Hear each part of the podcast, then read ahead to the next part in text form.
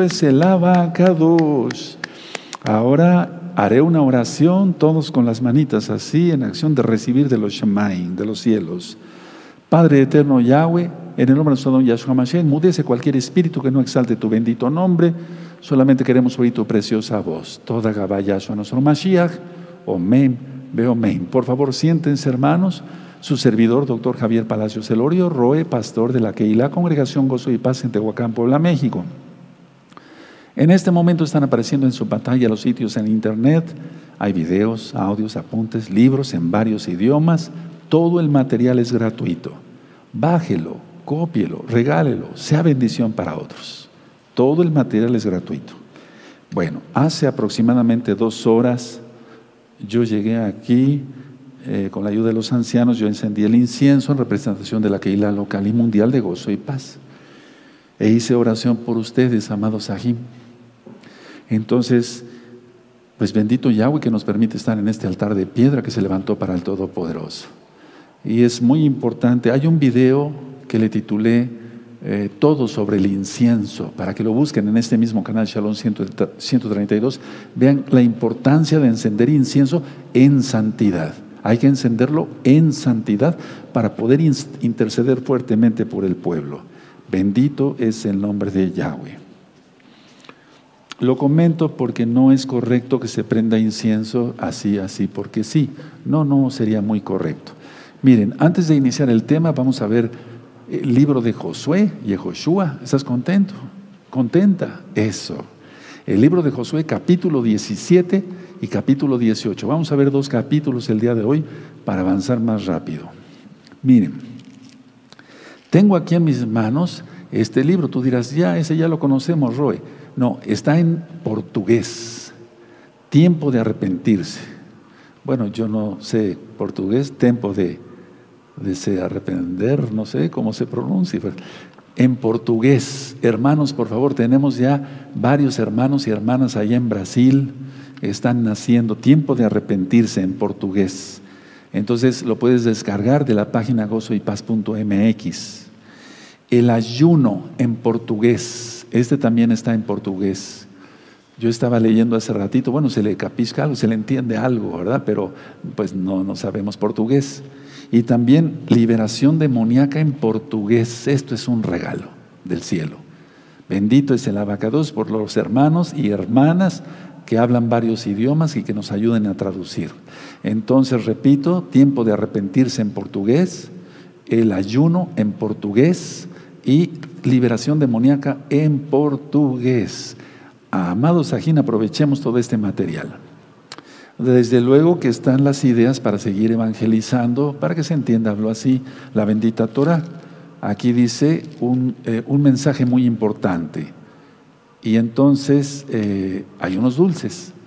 Y bueno, tú lo puedes regalar, se pone una bolsita, se engrapa fuera de Shabbat y se reparte hay una JOT que trajo esta idea, ella reparte en muchos hospitales donde haya muchas almas, y entonces lo que dice el papelito es eh, un mensaje muy importante, pero trae el canal de YouTube Shalom 132 y varios temas que están incluidos ahí. Por ejemplo, la JOT eh, pensó muy bien, pensó en poner depresión, ansiedad, angustia, crisis de pánico, etcétera, etcétera, etcétera, porque muchas personas han entrado por la salud y después el, eterno Yahshua los toca por medio de su bendito espíritu, su Raja Codis. Entonces así, repartir varias bolsitas. Me dio mucho gusto esta semana que pude atender varios hermanos, me dio mucho gusto porque ya prácticamente todos están repartiendo bolsitas en muchísimas partes, no solamente en la República Mexicana, sino en otras partes. Recordemos seguir haciendo memorias, una bolsita, con la tarjeta de, eh, de Shalom 132 y aquí eh, más o menos 120 temas. Hay otros hermanos que ya hicieron unas memorias que traen 180 temas. Les puedes poner una lista para que se vea qué temas son. Y de esa manera las personas se enamoren de nuestro Adón Yahshua Mashiach, así como nosotros estamos enamorados. Le puedes poner alguna otra tarjeta, una solución a tus problemas o no sufras más. La idea es promocionar la bendita Torah. Dice Yahshua que la Torah llegaría hasta el último rincón de la tierra y después vendría el fin. Y tú, ustedes ya conocen los otros libros, por si hay hermanos o almas nuevas conectadas. Está el libro de cómo saber si es uno salvo en español. liberación demoníaca. Este también está en inglés, aquí está en español. Pasos para ser un discípulo de Yahshua HaMashiach, cómo romper ataduras satánicas, quién es Yahshua HaMashiach, cómo se hace el bautismo, el tevilá, el tiempo de arrepentirse en español, el libro del ayuno en español, en quién tienes puesta tu fe, preguntas y respuestas de la Torá, y desde luego el libro base, que sí me gustaría que todos tuvieran, ese libro de la congregación. Así le titulamos, que la mesiánica, bueno, está en español, está en inglés, y aquí tiene todo lo que tú necesitas saber sobre las fiestas, sobre el Shabbat, sobre todo eso. Háganlo, hermanos, descarguen los libros, todo el material es gratuito. Bueno, vamos a, recuerden, bueno, si están ya, eh, eh, les, ha gustado este canal, puedes suscribirte, dale link a la campanita para que te lleguen las notificaciones, porque con todo lo que ya empezó a pasar, pues se van a acelerar los temas, sin duda. Primeramente el Eterno, preste vida, ¿verdad? Es a lo que me refiero. Y desde luego, eh, darle me gusta si te gusta el video. Yo no monetizo los videos, pero si tú le pones me gusta, entonces eso, da pie a que YouTube lo reconoce el video y lo recomienda mucho más. Recuerden todos los hermanos nuevecitos, repito, todos, todos, o las almas que van naciendo para Yahshua, hacer arrepentimiento, hacer liberación demoníaca. Apenas hace unos, un mes, menos de un mes, estuvimos aquí reunidos para liberación demoníaca. No se vayan muy atrás de los temas, búsquenlo, liberación hagan tevilá, cómo hacerlo por medio de un video que está en este mismo canal, Shalom 132, o bien por medio del libro. Hay que consagrar la vida al Todopoderoso. Rápido, hermanos, el tiempo ya se viene encima. Brit Milá, entrar a la circuncisión todos los varones, guardar el Shabbat, la comida kosher, todo eso está en recta final 38, para los que tienen dudas. Vestir recatadamente, ¿de acuerdo? Aleluya. Bueno. Vamos a, leer el Salmo 125 en esta ocasión. Por favor, abran su Tanaj en el Salmo 125 y todos gozosos vamos para allá. Bendito sea tu nombre, Abacados.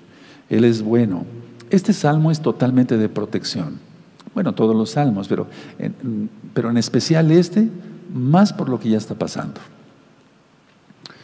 No pienses, hermano, hermana, atención tú digas, bueno, pues eso pasó ahorita allá en Israel, en la tierra de Israel, pues nosotros estamos muy lejos. No, Israel es todo aquel que, que, quiera la salvación, porque tiene que venir a los pies del Elohim de Israel, quien es Yahweh, Yahshua Mashiach, ser cubiertos con su sangre preciosa y atención. Eso es obvio, cualquier, hasta un niño lo entiende que si decimos que es nuestro Señor, tenemos que cumplir los mandamientos de Él, no los de Roma, no los de Grecia, no los de Egipto.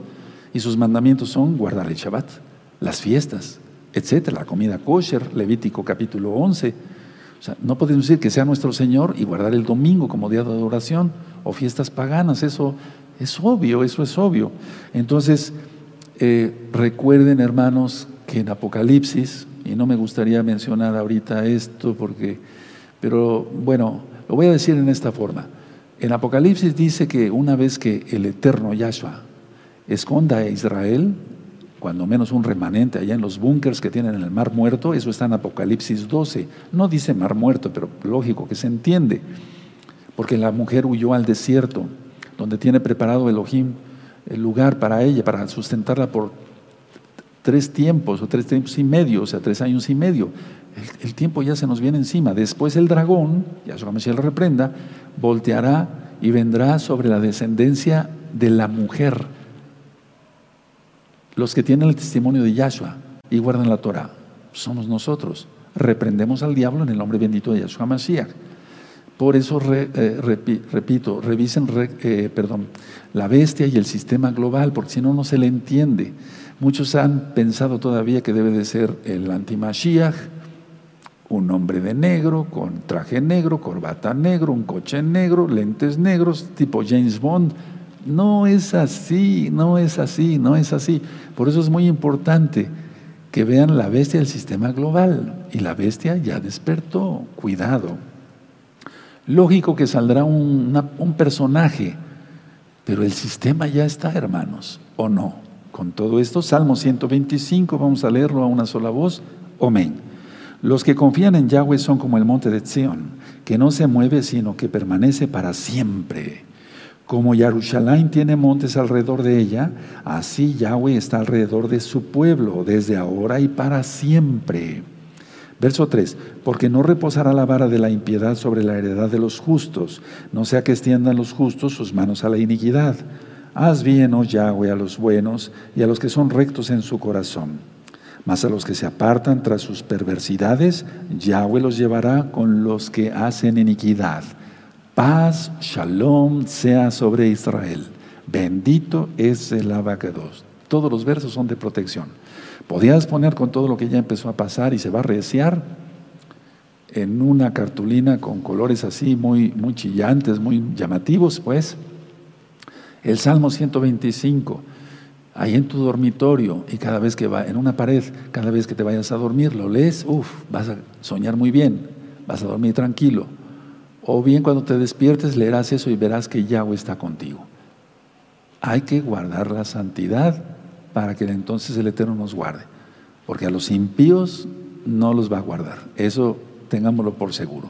A los mentirosos, difamadores, chismosos, ladrones, lujuriosos, adúlteros, fornicarios, eh, los que hacen truanerías, todo eso, pues lógico que no, eso es pecado.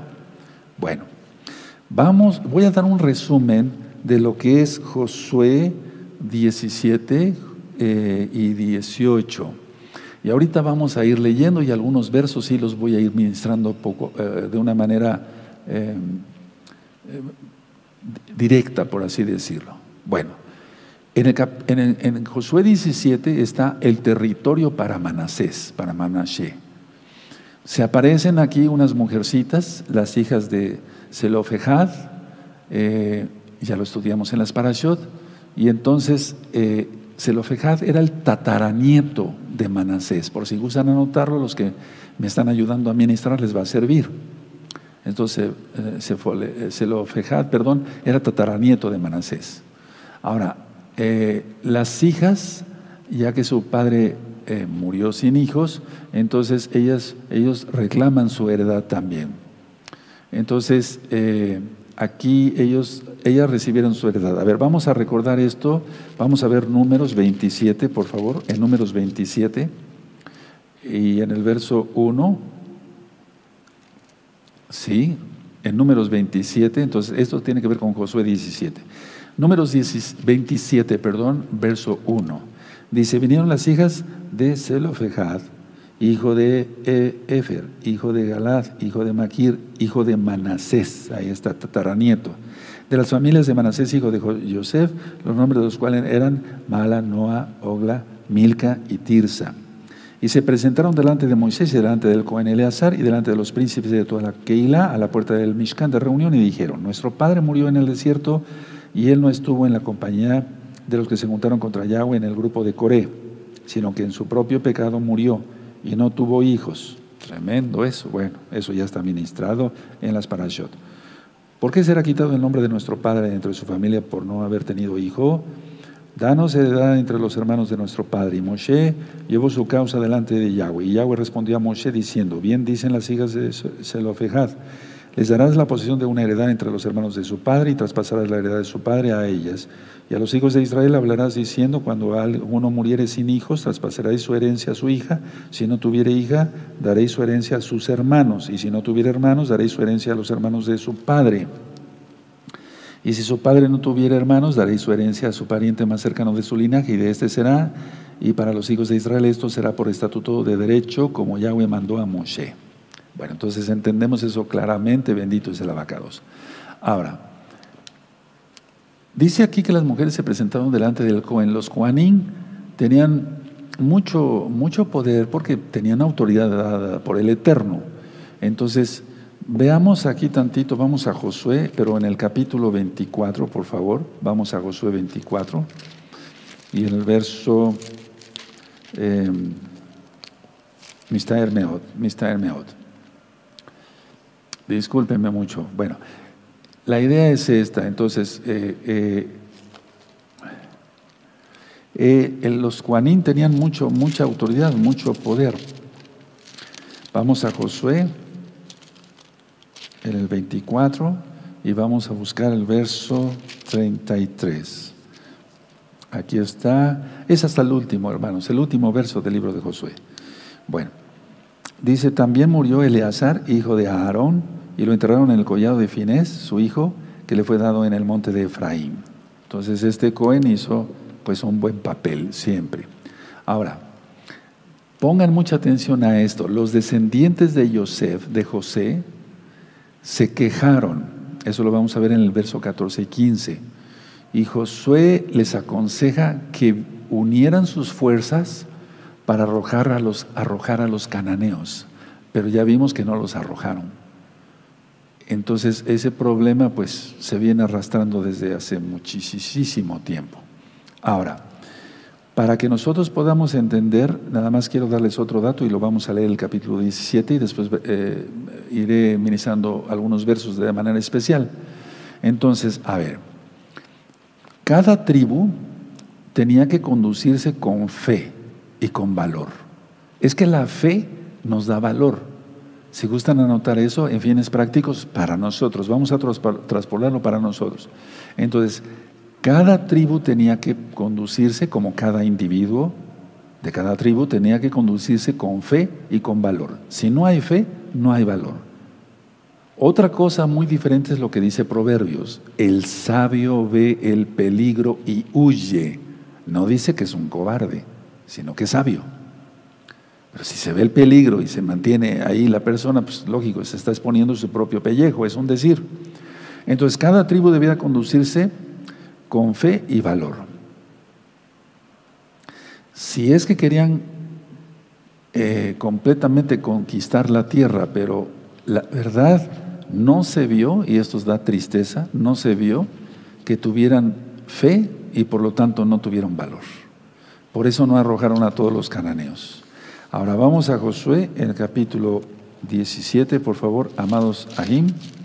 Perdón por el lapsus, con tantas cosas que ha habido en mi cabeza. Eh, bendito es el abacados. Bueno, dice entonces aquí el, capítulo 17, sí, el verso 1. Se, echaron también suertes para la tribu de Manasés, porque fue primogénito de José. Maquir, primogénito de Manasés. Entonces ahí si gustan ustedes anotar, Maquir era el hijo mayor de Manasés y el padre de Galad. ¿De acuerdo? Dice, el cual fue hombre de guerra, tuvo Galad y Basam.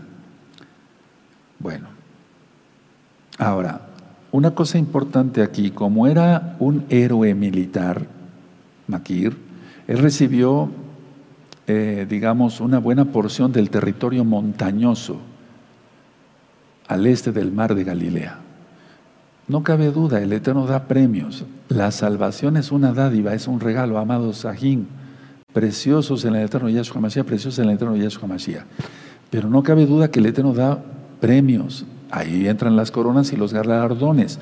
Hay un video que les, les recomiendo en este mismo canal, Shalom 132, coronas y galardones.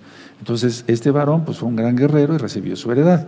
Dice el verso 2, se echaron también suertes para los otros hijos de Manasés, conforme a sus familias, los hijos de Abieser, los hijos de Elec, los hijos de Ariel, los hijos de Siquem, los hijos de Efer y los hijos de Simida. Esos fueron los hijos varones de Manasés, hijos de José por sus familias. Y aquí vemos lo de Zelofejad, pero Zelofejad, hijo de Efer, hijo de Galad, hijo de Maquir, hijo de Manasés, no tuvo nietos sino hijas los nombres de los cuales son estos, Mala, Noa, Ogla, Milca y Tirsa. Esas vinieron delante del Cohen y y de Josué, hijo de Nun, y de los príncipes, y dijeron, Yahweh mandó a Moisés que nos diese heredad entre nuestros hermanos. Y él les dio heredad entre los hermanos del padre de ellas, conforme al dicho de Yahweh. Y le tocaron a Manasés diez partes, además de la tierra de Galad y de Basán, que está al otro lado del Jordán. Porque las hijas de Manasés tuvieron heredad entre sus hijos, y la tierra de Galad fue de los otros hijos de Manasés. Ahora, nada más anoten esta, esta cita en números 26, del verso 29 al 32, para los que me ayuden a ministrar, números 26, verso 29 al 32, están los, las, listas de los nombres eh, que pertenecían a los hijos de Galad.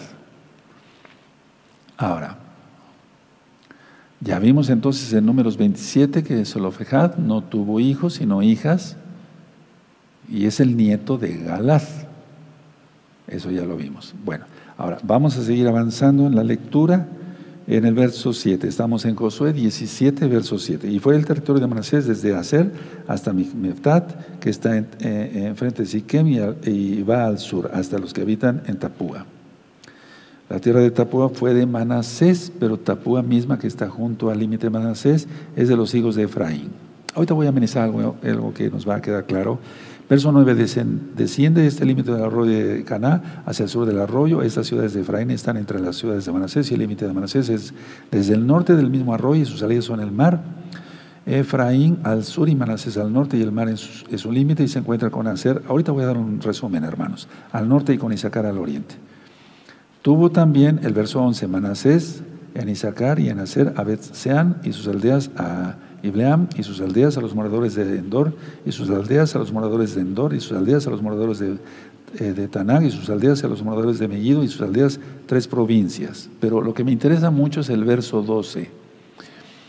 Mas los hijos de Manasés no pudieron arrojar a los de aquellas ciudades, y el cananeo persistió en habitar en aquella tierra. Eso sí me gustaría que subrayaran. Lo demás, siendo honestos, ¿para qué vamos a ser mentirosos? Es un poquito difícil estarse memorizando eh, eh, el territorio, los límites, etcétera. Pero el verso 12 lo tengo subrayado desde hace mucho tiempo y sí me gustaría que todos con un marcatextos amarillo, no le tengas miedo a eso, no estás faltándole al Eterno. Es muy importante subrayar la Biblia, poner anotaciones, etc. No se está faltando porque hay, bueno, hace muchos años yo les ministraba a un grupo eh, que estaban aprendiendo Torah y les dije, subraya, no, Dios es pecado. ¿Cuál pecado? Pecado no es anotar, no se va a aprender. Entonces no, hay problema. Entonces, verso 12, todos, más los hijos de Manasés, no pudieron arrojar a los de aquellas ciudades y el cananeo persistió en habitar en aquella tierra. Pero ya vimos que no es que no pudieran, sino que no quisieron, porque el Eterno había entregado todo en su mano. Tremendo. Bueno, ahora, verso 13, pero cuando los hijos de Israel fueron lo suficientemente fuertes, hicieron tributario al cananeo, más no lo arrojaron, lo que platicábamos hace ocho días. Les pagaban tributo, pero no los echaron. Entonces, una vez más los israelitas no siguieron el mandato de Yahweh. Si gustas anotarlo en tu libreta, te va a servir. El verso 12 y 13 es que una vez más los israelitas no siguieron el mandato de Yahweh de destruir completamente a los cananeos. Eso está en el Tanakh, eso está en la Torah. ¿De acuerdo? Ahora, verso 14 y 15. Y los hijos de Joseph hablaron eh, a Josué diciendo, ¿por qué nos has dado por heredar una sola suerte y una sola parte, siendo nosotros un pueblo tan grande y que Yahweh nos ha bendecido hasta ahora? Verso 15. Y Josué les respondió, si sois pueblo tan grande, subid al bosque y haceos desmontes allí en la tierra de los fereceos y de los refaítas, ya que el monte de Efraín es estrecho para vosotros. Fíjense lo que dice el 16, tremendo. Ahorita vamos a ver que desde ahí ya se veía desboronar el reino de Israel. Qué increíble.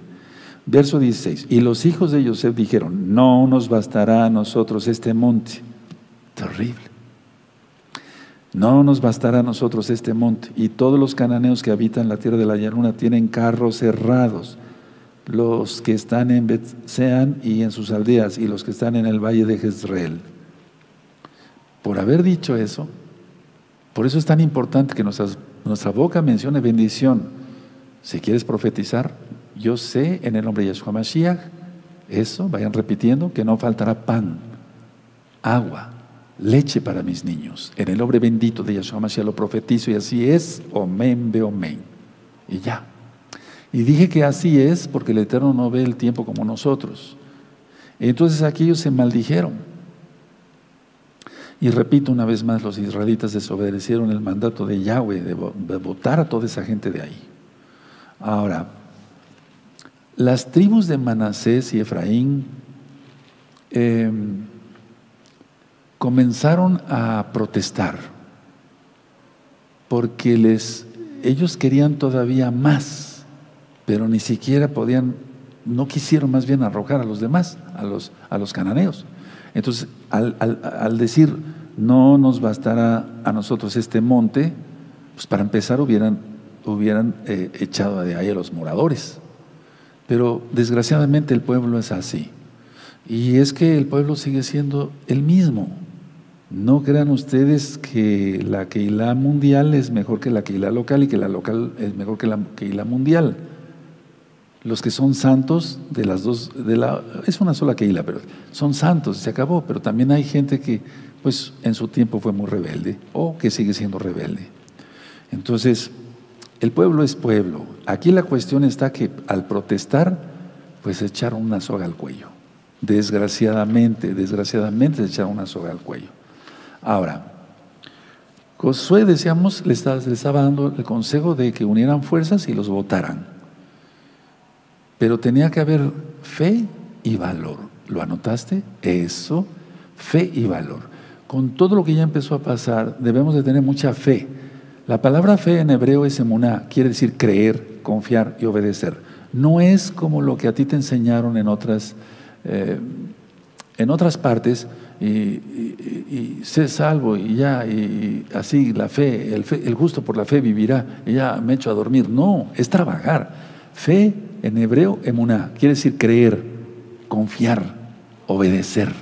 Hebreos 5.9, porque ya eso es autor de eterna salvación para todos los que le obedecen. Entonces, ni hablar, qué, terrible.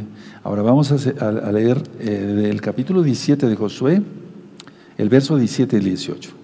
Entonces Josué respondió a la casa de José, a Efraín y a Manasés diciendo, tú eres gran pueblo y tienes grande poder, no tendrás una sola parte, sino que aquel monte será tuyo, pues aunque es bosque, tú lo desmontarás y lo poseerás hasta sus límites más lejanos, porque tú arrojarás al cananeo, aunque tenga carros cerrados y aunque sea fuerte.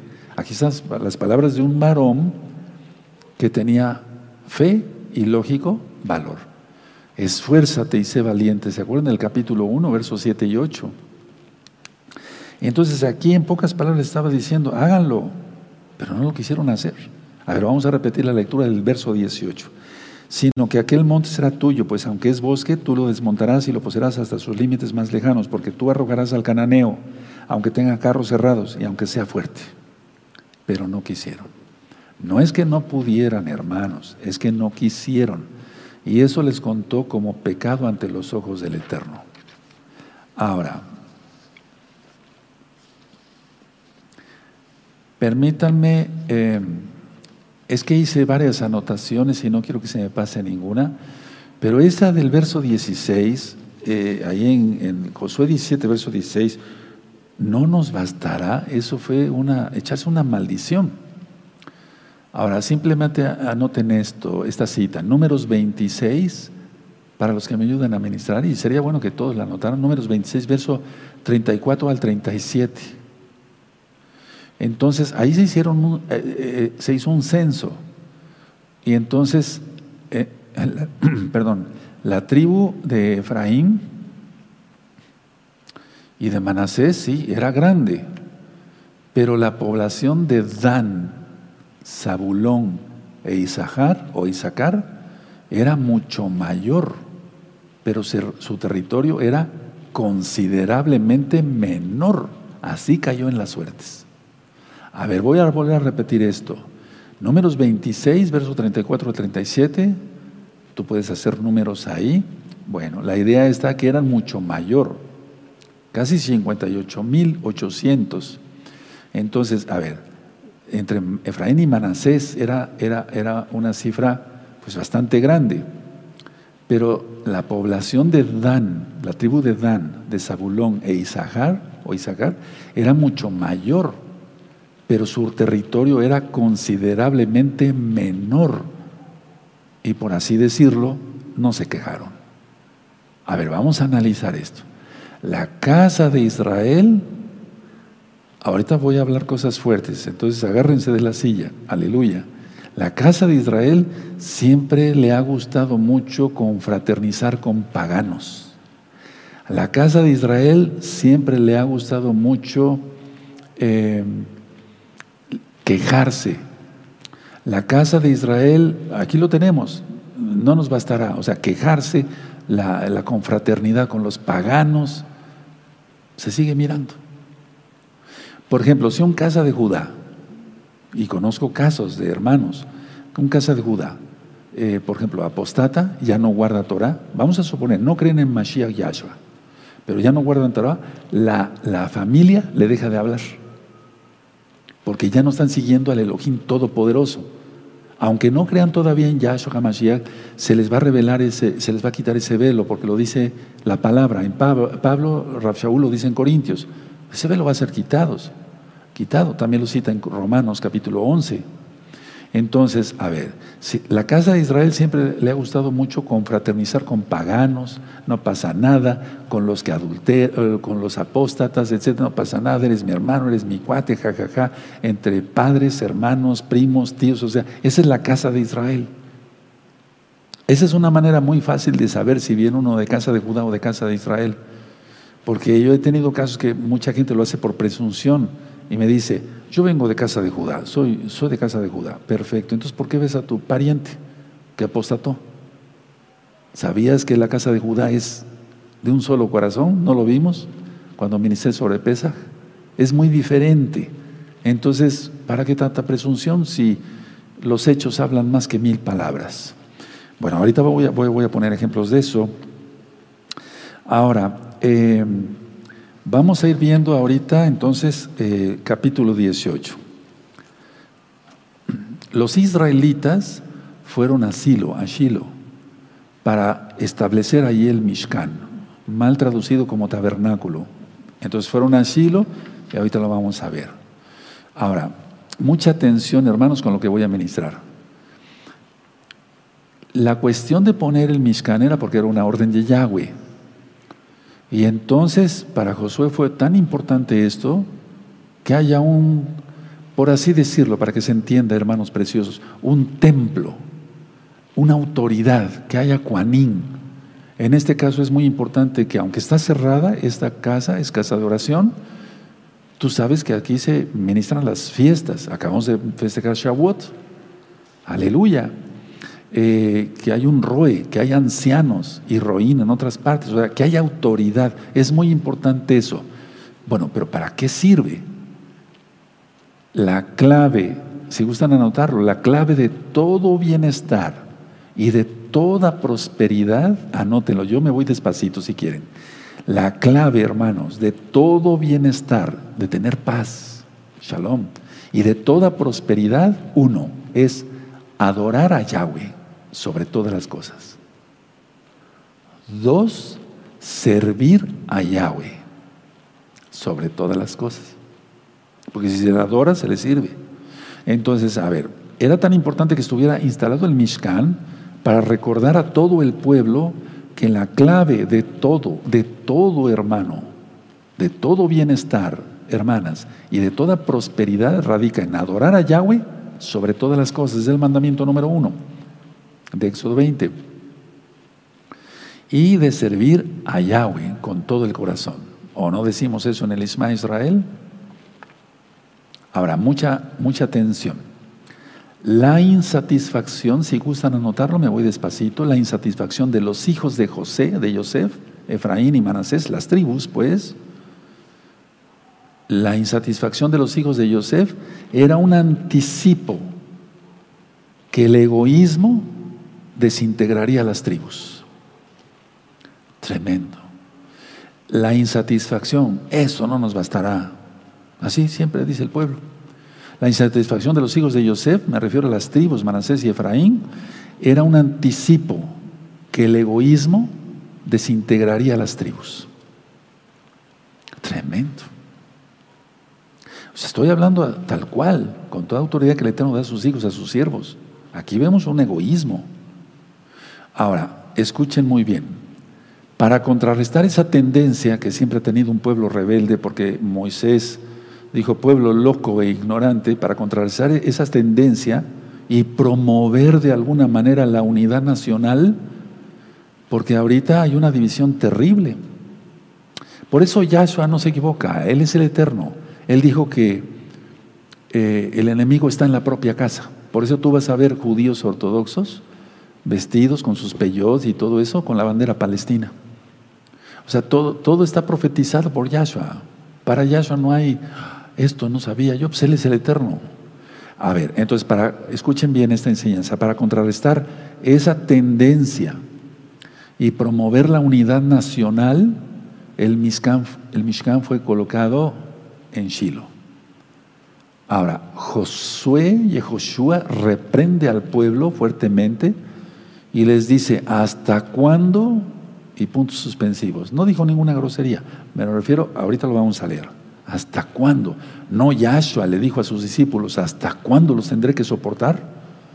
Qué increíble. Bueno, lo que hizo Josué también es eh, escoger eh, tres varones de cada una de las nueve tribus que todavía no tenían su tierra, porque esos varones eran expertos en geometría. Anótenlo, eran expertos en geometría, lo que sus padres habían aprendido en Egipto. Ahora, esto nos va a servir para, para traspolarlo hacia nosotros. Todo lo traspolamos hacia nosotros, porque si leímos aquí la Biblia, ah, esto sucedió, ese, vámonos ya a cenar. No, hay que ver esto. A ver, ¿te estás quejando? Esto no me bastará, etcétera, etcétera. ¿Tienes trato con paganos, con apóstatas y demás? Pues eres casa de Israel, no cabe duda. Entonces, ¿por qué decías que eras casa de Judá? Porque la casa de Judá es muy celoso, muy celosa.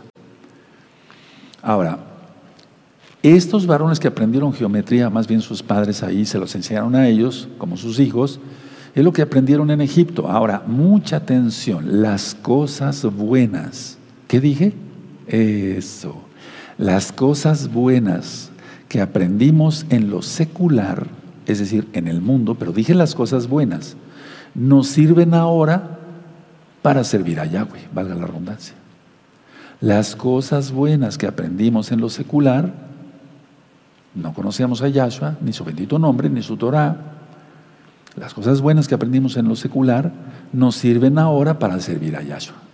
Es así, cada uno en su profesión, o en su oficio, en su especialidad, no sé, en los estudios que cada uno de nosotros tenemos. Ahora, la tierra para Benjamín, para Benjamín, está, eh, eh, quedó entre eh, mitad Judá y mitad Yosef. Entonces, el sitio para el futuro templo el Bet Hamidash, el templo del rey Salomón, por así decir, de Yahweh, pues que construyó el rey Salomón, quedó en territorio de Benjamín, de Benjamín. Ahora vamos a ver cómo lo, había profetizado Moisés, Moshe.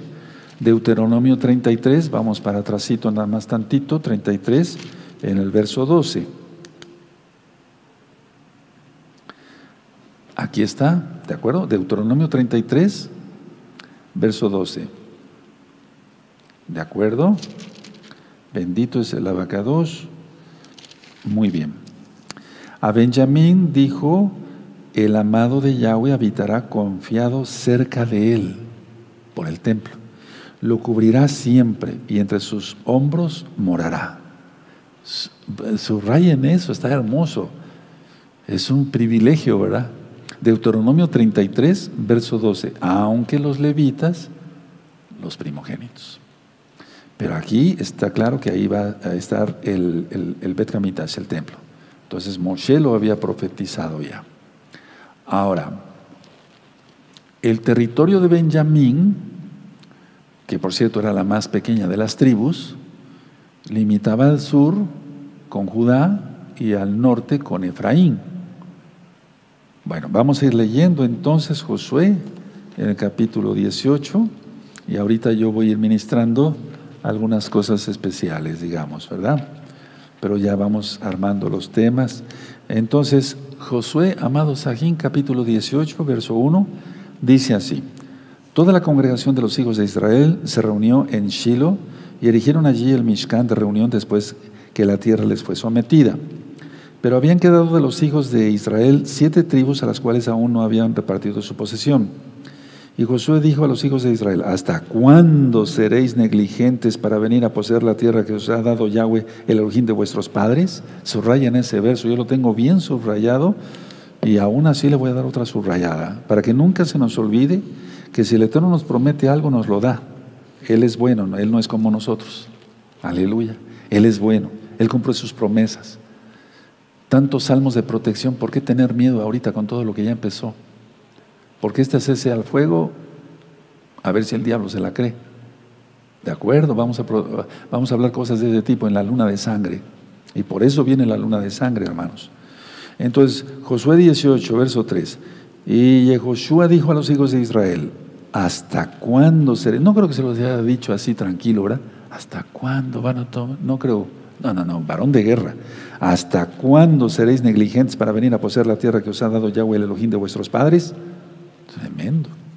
Señalad a tres varones de cada tribu para que yo los envíe y que ellos se levanten y recorran la tierra y la describan conforme a sus herederas y vuelvan a mí. O sea, sabían de eso, sabían de geometría. Y la dividirán en siete partes y Judá quedará en su territorio al sur y los de la casa de José en el suyo al norte. Seguimos.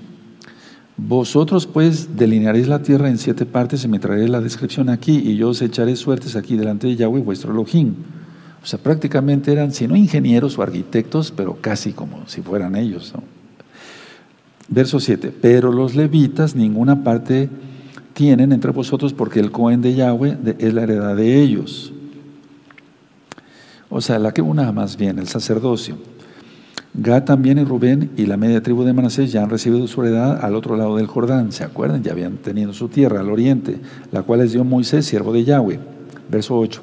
Levantándose pues aquellos varones fueron y mandó Josué a los que iban para delinear la tierra, diciéndoles, ir, recorrer la tierra y delinearla y volver a mí para que yo os eche suertes aquí delante de Yahweh en Shiloh. Fueron pues aquellos varones y recorrieron la tierra eh, delineándola por ciudades en siete partes en un libro y volvieron a Josué al campamento en Shiloh. O sea, sabían de esto, sabían de esto, de geometría, de más, es un decir. Verso 10. Y Josué les echó suertes delante de Yahweh en Shiloh, y ahí repartió Josué la tierra a los hijos de Israel por sus porciones.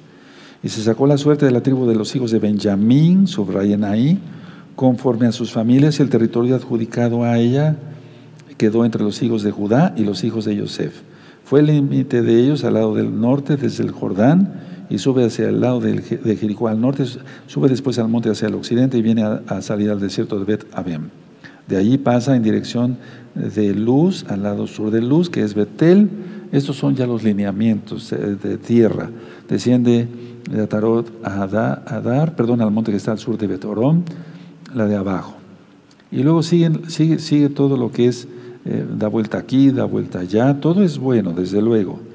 Y sigue aquí el 16, 17, luego se inclina, etcétera, etcétera. Verso 18, sigue la delineación, delineación verso 21, verso 22, 23 y hasta el 28.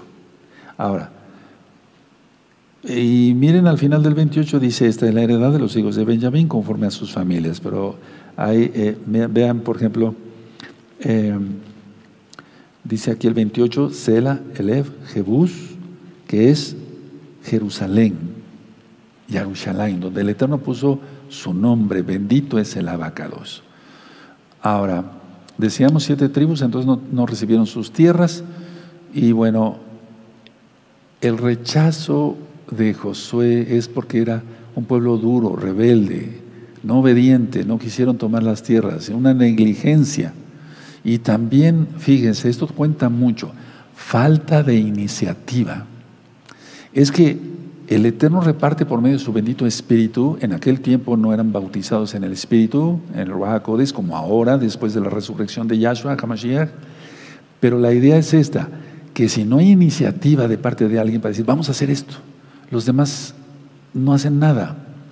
O sea, tiene que haber alguien, un líder, y el Eterno permite que haya eso. Pero aquí fueron negligentes todos. Eso está para llorar. Ahora, la idea es esta. A ver, ¿qué se nos queda como enseñanza? Vamos a hacer un repaso. El Eterno, por su inmensa compasión, repartió las tierras a las hijas de Zelofejad. Vamos a hacer un repaso y bueno, a ver, si Josué les estaba diciendo que unieran fuerzas, es porque debía de haber unidad, pero desde aquel tiempo ya no la había. Les estaba diciendo que debían conducirse con fe y valor, o al menos esa fue una idea mía, pero sí, cada tribu tenía que conducirse con fe y valor, seguramente se los dijo Josué. Pero no tenían ni fe ni valor. o sea que estaban peor como los espías de hace 40 años atrás. El hecho de que siempre ha habido eh, división, pues lo acabo de mencionar ahorita, siempre ha habido mucha división, más ahora. Antes eran unos pleitazos entre los mismos hermanos de casa de Judá por lo que decía Shammai y Gilel, que eran dos rabinos casi del tiempo de Yahshua. O sea, siempre, siempre discutiendo, alegando, en lugar de guardar la Torah nada más. Recuerden, todo bienestar y toda prosperidad viene por adorar a Yahweh sobre todas las cosas y servir a Yahweh con todo amor, porque hay que hacerlo con alegría. La reprimenda de Josué, en este capítulo 18 que acabamos de leer, ¿hasta cuándo seréis necios, negligentes, etcétera? Entonces, miren, vamos a ver otra vez ese verso, 18, 13. Y Josué dijo a los hijos de Israel, ¿hasta cuándo seréis negligentes para venir a poseer la tierra que os ha dado Yahweh el Elohim de vuestros padres? Ahora, siempre el pueblo, eh, en el caso de la casa de Israel, siempre, a ver, mucha atención hermanos, mucha atención y nadie se vaya a sentir ofendido. Tú ya eres Kadosh, tú ya eres santo, ¿no? ¿Sí o no? Eso. Entonces, a ver, Efraín y Manasés pero sobre todo Efraín, siempre ha estado dispuesto a ver con paganos. Y desgraciadamente lo seguimos viendo ahora mismo. ¿Cómo es eso, Roe? Sí, muchos se conectan hoy para escuchar enseñanza de Shabbat, mañana igual, y el domingo se van a sus iglesias cristianas de domingo, valga la redundancia, y de Navidad y el Nuevo Romano, y del nombre de Jesús, y de Jehová, y de se dan cuenta, o sea, muchos ven enseñanzas en Shabbat y van a sus iglesias los domingos. Eso se tiene que acabar. Así es la casa de Israel, de rebelde. Ahora, por otro lado, Judá dice, nosotros somos todo, el, todo Israel. No hay diez tribus perdidas, porque eso es lo que piensan muchos, la mayoría. Otros rabinos, otros maestros de Torah allá en Israel y en el mundo dicen, no, sí, las tribus están perdidas y van a volver. Pero no reconocen que ya está sucediendo esto desde hace años, porque en el 2008 terminó el castigo para la amada casa de Israel y el castigo para la casa de Judá no. ¿Recuerdan la profecía sobre acostarse de este lado y acostarse del otro? Aleluya. Eso ya se lo vi otra vez en una recta final. Ahora, bueno, pero fíjense muy bien ¿Qué voy a, voy a comentarles ahora? La casa de Judá dice, nosotros somos todo Israel, no hay tribus perdidas. Pero yo aprendí esto de un gran maestro de Torah. Habría que preguntarles a ellos quién los defendió contra la guerra del Golfo Pérsico. Porque ciertamente Saddam Hussein, un diablo, eh, invadió Kuwait, pero lanzó muchos misiles hacia Israel. ¿Quién los defendió? ¿Los paganos? No. La descendencia de la casa de Israel. Atención. Y tú dirás, pero si el clásico norteamericano, el que es alto, y con todo respeto lo digo, el que es alto, blanco, de pelo, de pelo rubio y, ojos eh, azules o, verdes, eh, esos son hijos de Jafet. Atención. La mayoría de los soldados de Estados Unidos de Norteamérica. Atención, la mayoría de los soldados que fueron eh, de, Estados Unidos de Norteamérica a la guerra del Golfo Pérsico eran latinos, mexicanos de Nicaragua, de Guatemala, de Argentina, de Chile, de Colombia, de Perú. Si no menciono tu país, no te sientas ofendido. La descendencia de la casa de Israel defendiendo a la casa de Judá. Está interesante esto, ¿no? Me pareció interesante lo que comentó este Moré de la Torah. Entonces, mesiánico, por cierto, él, creyó en Yahshua, él ya murió. ¿Quiénes lo defendieron? ¿Los paganos? No. De alguna manera todavía, aunque incircuncisos de corazón e incircuncisos de carne, pero descendencia. Y muchos ya están entrando a los pactos. Eso me consta ahora. Aleluya. Bendito es el abacados. Entonces, bueno, la idea es que eso se tiene que acabar, se va a acabar algún día, porque Judá no, no vacila El que viene de la tribu de Judá no vacila, es muy celoso, es, tiene un celo especial. Y recuerden que la casa de Judá eh, quiere, significa ahí Judá como tribu, Benjamín y los levitas que nos quedamos allá por ascendencia. Entonces, el Eterno tiene un plan para cada quien, pero hay que cumplir la bendita Torah. Vengamos de la tribu que vengamos. Ahora, la idea está que, por ejemplo, aquí en el verso, y con esto termino, en el, en el capítulo 17, se estaban quejando aquí eh, los hijos de Yosef, en el 17-16. Y los hijos de Yosef dijeron, es Josué 17, verso 16, no nos bastará a nosotros este monte, y todos los cananeos que habitan la tierra de la llanura tienen carros cerrados, los que están en Betseán, en sus aldeas, y los que están en Valle de Jezreel. Ese Valle de Jezreel, recuerden, tiene mucha historia. Pero vean lo que dice aquí aquí en el verso 18, sino que aquel monte será tuyo, pues no, ah, pues aunque es bosque, tú lo desmontarás y lo poseerás hasta sus límites más lejanos, porque tú arrojarás al cananeo, aunque tenga carros errados y aunque sea fuerte. Tremendo, ¿verdad? Entonces, la cuestión es que falta fe, valor, eh, iniciativa, falta todo. Bueno, pues es que sin fe, ¿qué se hace? Sin fe en el Eterno, ¿qué se hace? Aleluya. Ahora, vienen momentos más, más críticos, porque esto, no, esto del conflicto de ahorita no, no terminó ahí ya. No, hermanos. ¿Por qué lo digo? Con toda autoridad, porque lo dice la Biblia. lo dice la Biblia. Lo dice la Biblia. Entonces, el conflicto, pues, hasta que venga Yahshua HaMashiach. Y eso va a ser la guerra de Armagedón, terrible. Entonces, cierren su Tanakh, cierren sus apuntes y pónganme tantito atención. Ahorita me levanto en unos, segundos. Tenemos enemigos por todos lados. O activamos la fe o la activamos. Fe y valor. Pero es que la fe da valor. Y tener iniciativa para hacer las cosas. Trabajar. Y atención. El sabio ve el peligro y huye. Se los dejo de tarea, está en Proverbios. Esa cita ya la he dado muchas veces acá, desde este bendito altar de piedra que se levantó para el eterno Yahweh. Entonces, también no busquemos, no busquemos más allá. O sea, no busquemos peligro, seamos sabios. ¿De acuerdo? Entonces dice el Tanán en Proverbios, el sabio ve el peligro y huye, no dice que es un cobarde, no, no dice eso. Bendito es el abacados. Bueno, vamos a ponernos de pie. Creo que tuvimos una buena lección aquí.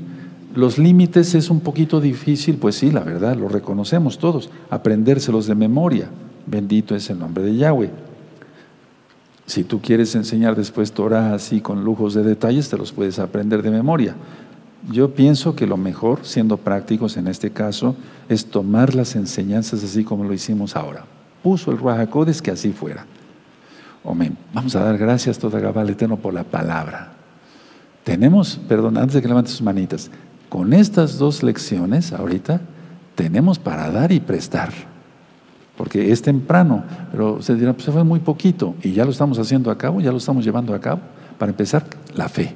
Vamos a pedirle eso al Eterno.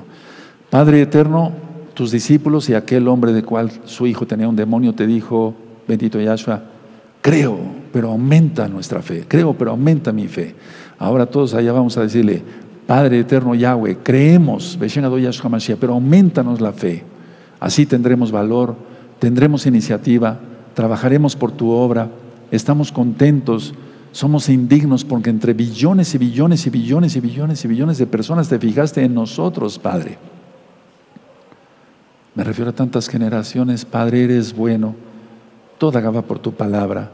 No seremos negligentes, ni trataremos con paganos, con gente que no quiere nada con tu bendita Torah. Es más, les ministraremos tu bendita Torah.